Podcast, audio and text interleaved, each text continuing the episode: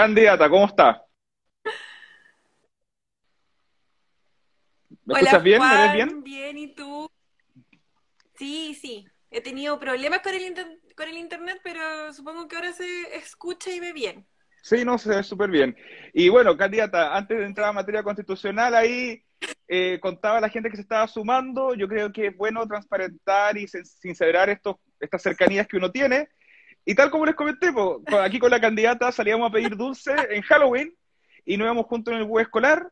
Y ahora eh, nos encontramos que yo soy periodista, ella es candidata y la estoy entrevistando porque quiere ser constituyente. Cosas que pasan, ¿no? Claro, cosas... pero me pero te lo dije igual, me agrada que al final nos hayamos encontrado en estos espacios que nos apasionan a los dos. Así que eso es muy grato poder encontrarme contigo acá en este universo paralelo, digo, porque jamás hubiéramos pensado hace años atrás que nos íbamos a pillar acá. No, por supuesto, estas son las vueltas de la vida. Candidata, partamos un poco con, con política antes de entrar a materia constitucional eh, derechamente. Eh, tú eres militante del PPD, ¿tú vas como candidata militante del PPD o con cupo independiente PPD? No, yo soy militante del Partido por la Democracia hace casi cuatro años ya. Ya, perfecto. Y en ese sentido, eh, bueno, el PPD es un partido que se creó en la época de, la dictadura, una, un partido que en un principio pareció ser instrumental para poder avanzar en las elecciones posteriores al plebiscito de 1988 y es un partido que bastante vinculado a la época de la concertación, ¿ya? para algunos podría considerarse un partido ya como un poco antiguo. En ese sentido, ¿por qué entraste a militar en el PPD? ¿Qué, te acomoda a ti? ¿Qué te llamó la atención del PPD para entrar a ese, a, ese partido? Ya, al PPD ingresé a raíz de la Secretaría de la Mujer. El Partido por la Democracia se define entre sus principios como un partido de izquierda, progresista, feminista democrático, y frente a eso eh, me llamó la atención el enfoque que quería comenzar a dar en cuanto a género el PPD. Ahí comencé a conversar con militantes mujeres de Santiago y luego me vinculé a través de la Secretaría de la Mujer a nivel regional en Aysén, em, haciendo varias actividades, tanto con militantes, pero también con mujeres independientes, concientizando sobre la importancia de la igualdad de oportunidades para hombres y mujeres que es un tema que ahora se habla harto, pero hasta hace un poco tiempo no era tan así. Entonces generamos varias actividades de distinta mm. índole, seminarios, conversatorios, voluntariado y distintos eh, enfoques para abordar la perspectiva de género en sociedad. Y ahí fue como empecé a meterme más al partido. Perfecto. El, ¿Y cómo tomas, por ejemplo, las críticas que salen o la opinión en general de la esfera pública y política de esta especie de renovación, de la renovación que exige la gente en la clase política, en las instituciones. Si bien tengo entendido que está, eh, eh, tú nunca has estado como directamente en la primera línea de la, de, la política electoral, eh, estás en un partido quizás no de los más nuevos, pero sí eres joven. ¿Cómo, se, se complementa esto? ¿Cuál es, la, ¿Cuál es la oferta de candidatura que, que gira en torno a ti? Lo que pasa, Juan Andrés, es que acá tenemos que entender que al escuchar la ciudadanía, es verdad, no, no, podemos desconocer que la gente está cansada de la política tradicional, de cómo se ha estado haciendo y que quieren un cambio. Esa es una de las razones por la cual la gente exigió una nueva constitución, porque quieren mm. cambiar las cosas. Y frente a eso, también los partidos tenemos que innovar y dar la oportunidad a gente, más que gente joven, yo digo a gente nueva, rostros nuevos que vengan a oxigenar un poco la política tradicional, donde efectivamente exista un compromiso de captar las demandas de la gente y hacerlas partícipe, más que considerarlas, incluirlas. Y frente a eso, muy importante yo creo que se nos den los espacios a personas nuevas, a rostros nuevos, que queramos y que queramos contribuir también en esto, en este proceso democrático que se viene y los que van a venir también. Yo creo que esto es el punto inicial, que ahora ya se viene todo un cambio como sociedad. Y ante él tenemos que eh, tomar a gente nueva también que lidere ahora estos espacios. Mm, perfecto. Candidata, vamos ahora un poco más a materia constitucional y vamos con la pregunta que le hago a, a todos los candidatos. ¿Cuáles son las tres propuestas principales de tu candidatura para el debate constitucional? Son cuatro. ¿Me puedo dar el permiso de nombrar sí. cuatro? Sí, no hay problema. Eh, bueno, y antes que eso también quiero, no sé si me das el, chance para decir algo. Lo que pasa es que para la campaña de la pro y el rechazo hubo personas de derecha más conservadoras que ocuparon como herramienta de campaña decir, oye, eh, cuidado con votar a prueba porque se puede ver afectado tu derecho de propiedad. Y eso lo ha afectado, mm. eso lo he escuchado mucho, que le digan a la gente como si tú aceptabas la nueva constitución te van a quitar tus cosas. Es como una campaña del terror. Pero sabes que ahora en campaña varias personas también me lo han preguntado. Entonces, primero quiero hacer eso para decir que mm. la constitución que se redacte siempre es respetando eh, los constituyentes, los futuros constituyentes, los tratados internacionales que están ratificados en Chile, que se vigente, como es, por ejemplo, el derecho de propiedad que sí se consagra en un tratado internacional como es el Pacto San José de Costa Rica. Eso y, que eso, se pactó en el acuerdo del 25 de octubre, digo, perdón, del 25 de, noviembre. De hecho, eh, voy, a aprovechar su paréntesis, candidata, para informar eso que es importante. Gran parte del acuerdo del 25 de noviembre que derivó en esta, en esta elección que estamos ahora disputando para el 11 de abril es a base de tratados internacionales vigentes, entre ellos el derecho de propiedad, establecer que Chile es un Estado democrático, esas cosas no se van a poder cambiar. No, no se pueden tocar, no se pueden tocar. punto Y en cuanto al tema de, la campaña propiamente tal, creo que lo primero es entender que la Constitución nos fija reglas generales, pero nos organiza la vida. Actualmente Chile tiene una profunda desigualdad. Esa desigualdad ha sido porque igual la Constitución lo ha avalado. Frente a eso, necesitamos cambiar este modelo que nos organiza la que ha estado eh, vinculado todo este tiempo desde la Constitución del 80 a un Estado neoliberal.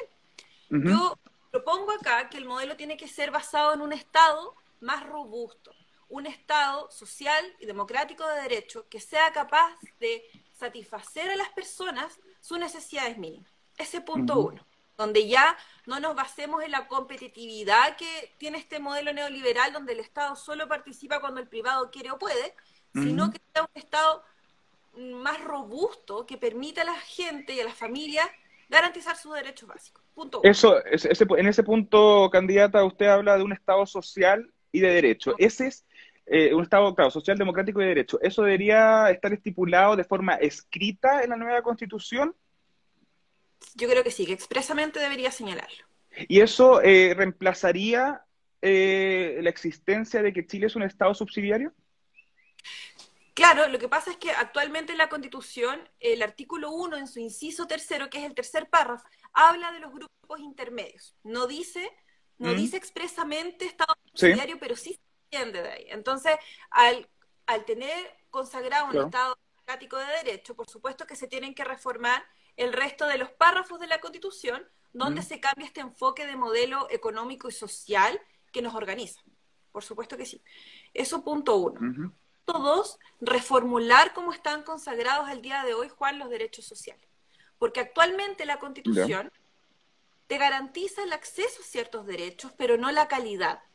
Por ejemplo, en el caso de la salud, yo he hablado en algunas entrevistas y videos que se tiene que garantizar la salud universal donde no solamente tengamos protección a la salud, sino que también un acceso de calidad a todas las personas, para que no se nos castigue a quienes, por, nuestra situación o estrato social, poder acceder a una salud de calidad. Y esto pasa también con la educación de calidad, donde también la Constitución te garantiza el acceso, pero no la calidad en una, en una educación pública.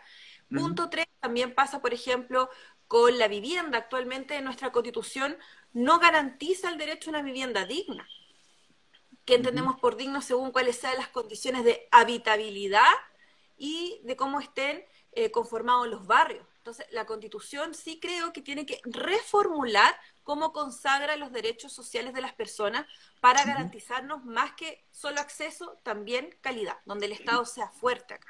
Y, eso, y esos cambios que usted señala, que tú señalas, no sé si tratarte de usted o tú, pero bueno, ya, candidata, eh, se consiguen esa mejora a través de un cambio constitucional, porque pareciera ser que, entendiendo la constitución como lo que regula el poder y una guía de, leyes, ya, ok, se escribe en la constitución, pero luego de eso vendría una especie de chorreo de un montón de leyes que hagan factible esa guía. ¿Cómo se trabaja eso? ¿Cómo se le explica a la gente que este cambio constitucional que usted propone se va a traducir en algo de mejora en su calidad de vida?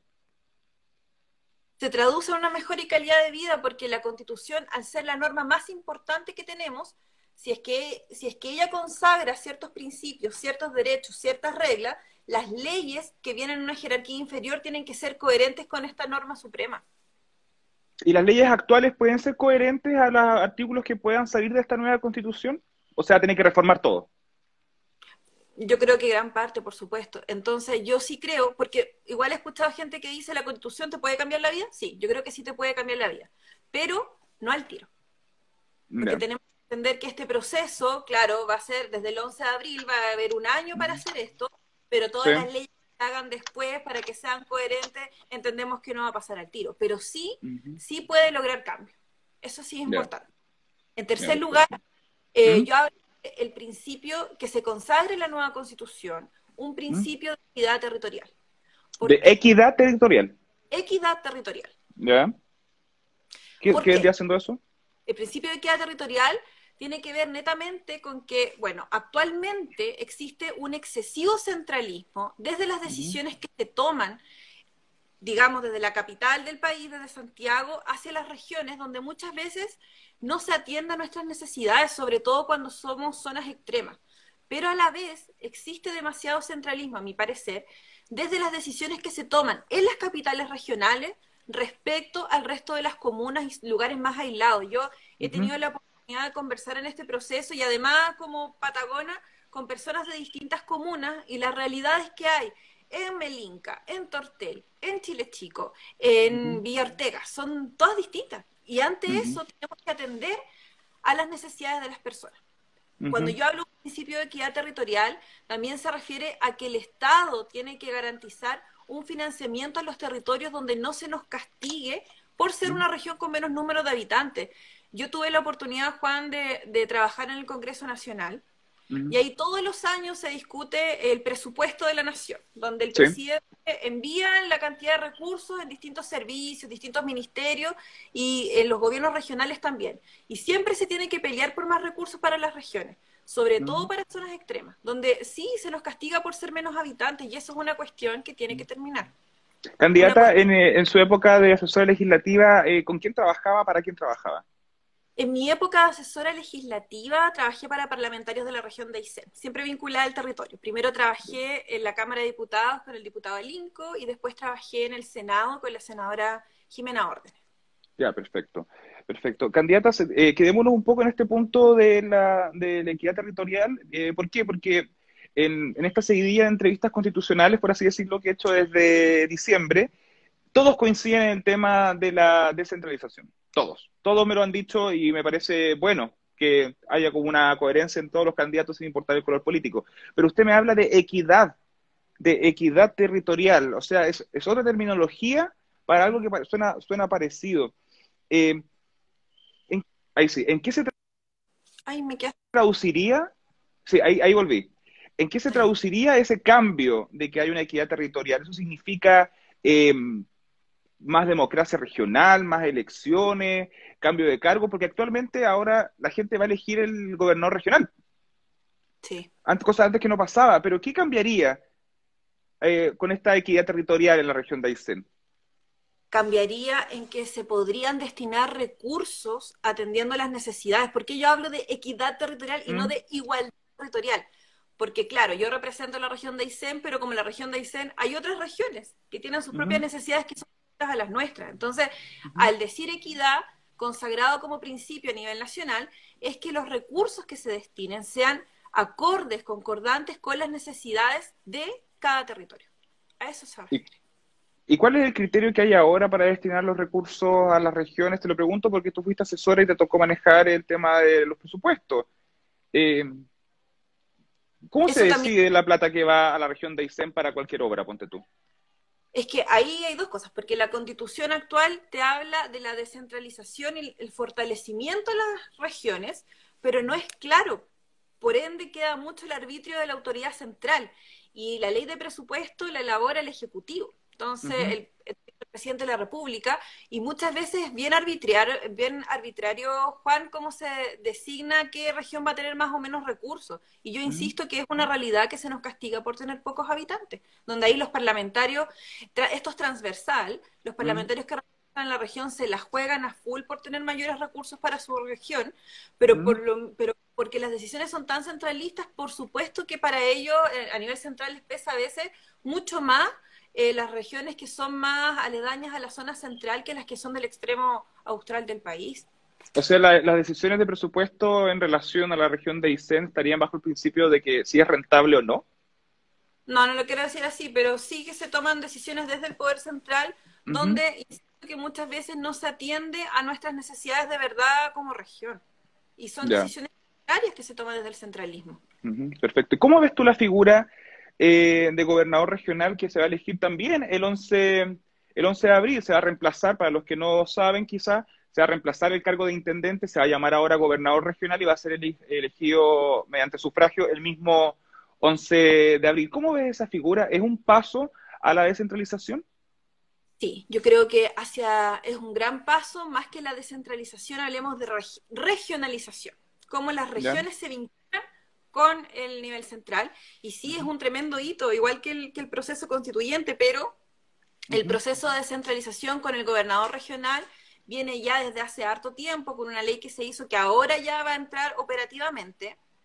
Pero todavía faltan porque recién se ingresó en octubre en el Congreso la ley que el proyecto de ley sobre financiamiento regional eh, aún queda pendiente qué va a pasar bien con la con el traspaso de, facultades al gobernador regional. Entonces, siento que esto sí es un hito, es una piedra inicial que va a permitir que como región podamos decidir sobre lo que es mejor para, para nuestros pares y para nuestros habitantes, pero entendemos que estos procesos no son de la noche a la mañana, o sea, va a ser un proceso largo igual.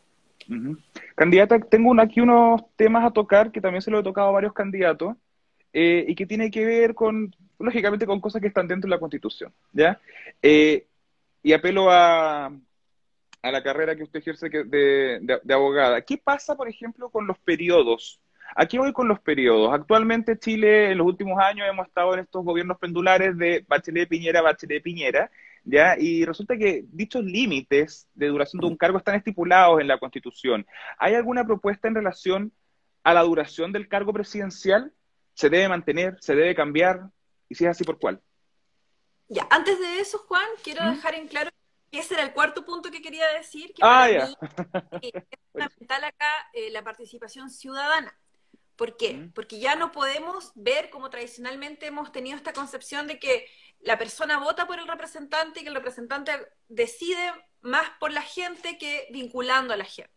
Ante eso es fundamental que las personas eh, se puedan vincular con los futuros constituyentes y autoridades a través de cabildo, eh, donde haya delegados, donde, se, donde los propios distritos puedan vincular a las personas con este proceso.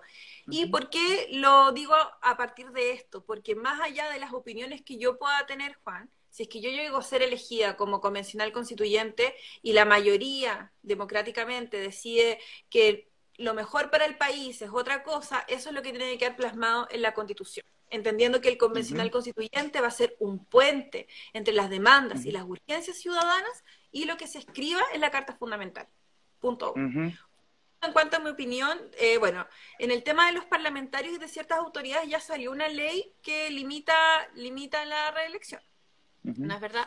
Y en el caso de la duración de los cargos, eh, lo personal y lo que he podido tener a la vista, claro, no estoy de acuerdo con que las personas estén perpetuamente en el poder, porque creo que eso no le hace bien a la democracia y menos a la ciudadanía, pero sí creo que para generar cambios de verdad tampoco puedes estar em, dos años, por ejemplo. ¿no? Creo que también hay que ser bien responsable con eso. Antes eh, la figura del presidente era seis años, que se estimó que era después pasamos a cuatro años, que dicen que es muy poco, yo por ejemplo eso lo dejaría en cinco años, en un término medio. Entiendo que para poder generar eh, cambios de fondo tampoco puedes estar un par de años. Pero también, y quiero hacer una crítica, que a nivel eh, político muchas veces se miran eh, los cambios como que se van a producir según el gobierno de turno y no como políticas de Estado. Entonces, hay, hay cuestiones muy buenas que se han realizado, políticas muy buenas que duran mientras dura el gobierno. Y después de eso, pasa otro gobierno y los recursos dejan de ser enfocados en eso y quedan nada. Entonces, siento que también ahí tenemos que reenfocar en, potenciar más políticas de Estado más que políticas de un solo gobierno. Candidata, eh, a propósito de lo que mencionó hace un rato, esto de, los cabildos y la vinculación a la ciudadanía, que la ciudadanía tome también sus posturas y sus decisiones a lo que se va a discutir en, el debate constitucional, ¿cómo, ¿cómo se nivela eso? Porque lo he escuchado de varios candidatos que los constituyentes tienen que representar lo que dice la ciudadanía para llevarlo a debatir al, Palacio Pereira, que va a ser el lugar donde se va a realizar la convención. Eh, pero ¿hasta qué punto se hace lo que diga una mayoría? versus lo que propone uno. Porque ¿qué pasaría, supongamos, candidata, que a través de los calvildos y sus reuniones con la gente deciden estar a favor de algo que usted personalmente está en contra? Por eso yo digo que el constituyente es un representante de la ciudadanía y acá para hacer valer la democracia, por supuesto que se tiene que atender a lo que quiera la gente. En el año 2016 se hicieron encuentros autoconvocados en el gobierno de la presidenta Bachelet donde se hablaba de la reforma, como temas centrales para la reforma a la Constitución. Yo no creo que varíe mucho eh, las urgencias ciudadanas de ese momento. Claro, vino el estallido social, pero pedir que se reformen las pensiones, la seguridad social, en el tema de la región de Aysén, la contaminación, eh, que es un tema bien complejo que tenemos, el derecho a la salud, que sea de carácter universal, como yo decía hace un momento, son cosas que estuvieron en el año 2016 y yo te aseguro que si hacemos cabildos ahora se van a volver a repetir. Entonces no creo que sea, que sea tan disparo o tan lejano. Y también ahí es importante señalar que aún falta que se dicte el reglamento de los convencionales constituyentes, donde se supone que este reglamento también tiene que señalar cómo el convencional constituyente se va a vincular con los territorios porque la idea es que si son 155 convencionales, todos se vayan vinculando con los distintos territorios y no que sea solo sesgado que la constituyente de la región de Aysén solamente sepa lo que pasa en Aysén.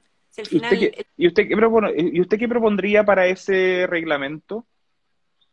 En ese sentido, yo creo que es fundamental que se pueda sesionar en los distintos distritos, que existan cabildos y que también hayan delegados donde se dé cuenta a la ciudadanía ya, ciudadanía entendiendo por dirigentes, distintos grupos sociales, organizaciones sobre lo que se está haciendo en, la elaboración de la nueva constitución, porque no podemos volver a caer, Juan, en que las decisiones importantes se tomen solo en cuatro paredes sin incluir a las personas. Y eso es otro punto igual importante, que, el que nuestra nueva constitución tiene que ser inclusiva, inclusiva eh, entendiendo que todas y todos vamos a escribir esta nueva carta fundamental.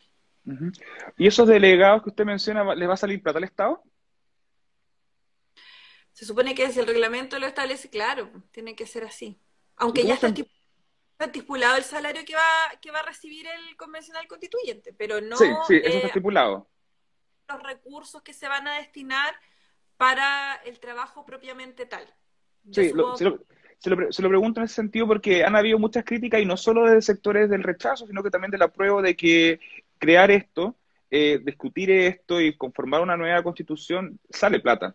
Todos sabemos que nada es gratis, y en este caso probablemente, digo, lógicamente viene del Estado. Entonces, eh, ¿cómo se enfrenta a esa crítica o esa legítima postura si es que, por ejemplo, ustedes de forma ya electa deciden crear estos delegados, estas cuestiones que al final, si bien ayudaría, uno supondría a la vinculación con la ciudadanía en la discusión, sale plata. Claro, pero es que también ahí, eh, Juan, va en cada representante convencional constituyente cómo va a destinar sus propios recursos y también, porque también yo te hablo de la importancia de la participación ciudadana y que a mí me gusta escuchar a la gente y que he estado eh, intentando en esta campaña, lo que me permite la pandemia, poder relacionarme con distintas personas para poder saber su visión, pero ahí también es importante que la ciudadanía elija a personas que tienen una visión así inclusiva.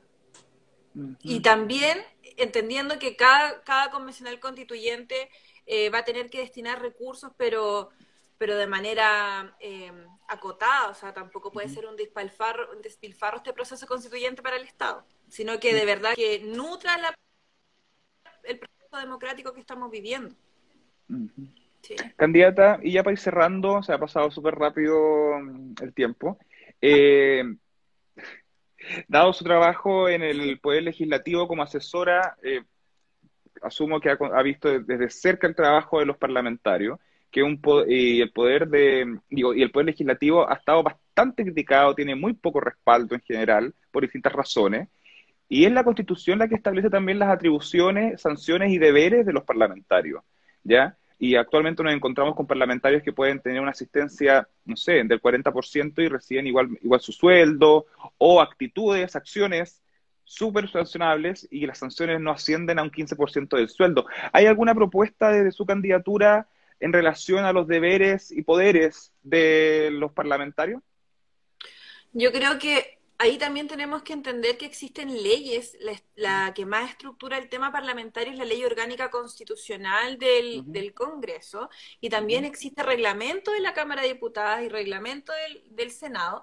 Y yo creo que frente a eso también tenemos que poner sobre la mesa la discusión sobre cuáles son eh, los deberes, porque tenemos hartos derechos o queremos considerar hartos derechos, pero también tenemos que enfocarnos en los deberes y los deberes como ciudadanos, pero también los deberes que tienen que tener las autoridades.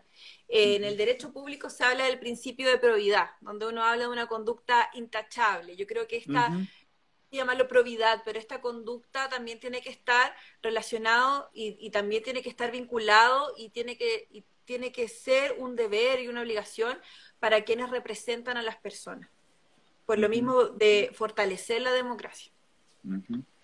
¿Hay conducta intachable en los parlamentarios de la ICERO, no? Se portan, Se portan bien. en fin. Paulina Ruz, candidata a la Convención Constitucional por el Distrito 27, región de Aysén, militante del PPD, abogada de la Universidad Andrés Bello y ex asesora legislativa. Muchas gracias por tu tiempo y disponibilidad. Gracias a ti, Juan. Se me pasó súper rápido. Último que quiero decir a las personas es que me pueden seguir tanto en mi fanpage de Facebook como en Instagram, arroba Paulina Rus Delfín. Rus con Z y luego Delfín. Perfecto. Muchas gracias eh, esto. Así que súper. Bueno, nos encontraremos en otra instancia buscando dulce. Bueno, ahora tú estás buscando votos, es como lo mismo, ¿no? Ah, puerta a puerta. Es lo mismo. De, puerta a puerta a buscar dulce a buscar voto. Y por, por ahí nomás, porque con la cuarentena. ¿Verdad? lejos, sí. Así que se hace lo que. Pero bueno. Gracias, candidata, por su tiempo. Gracias a ti, Juan.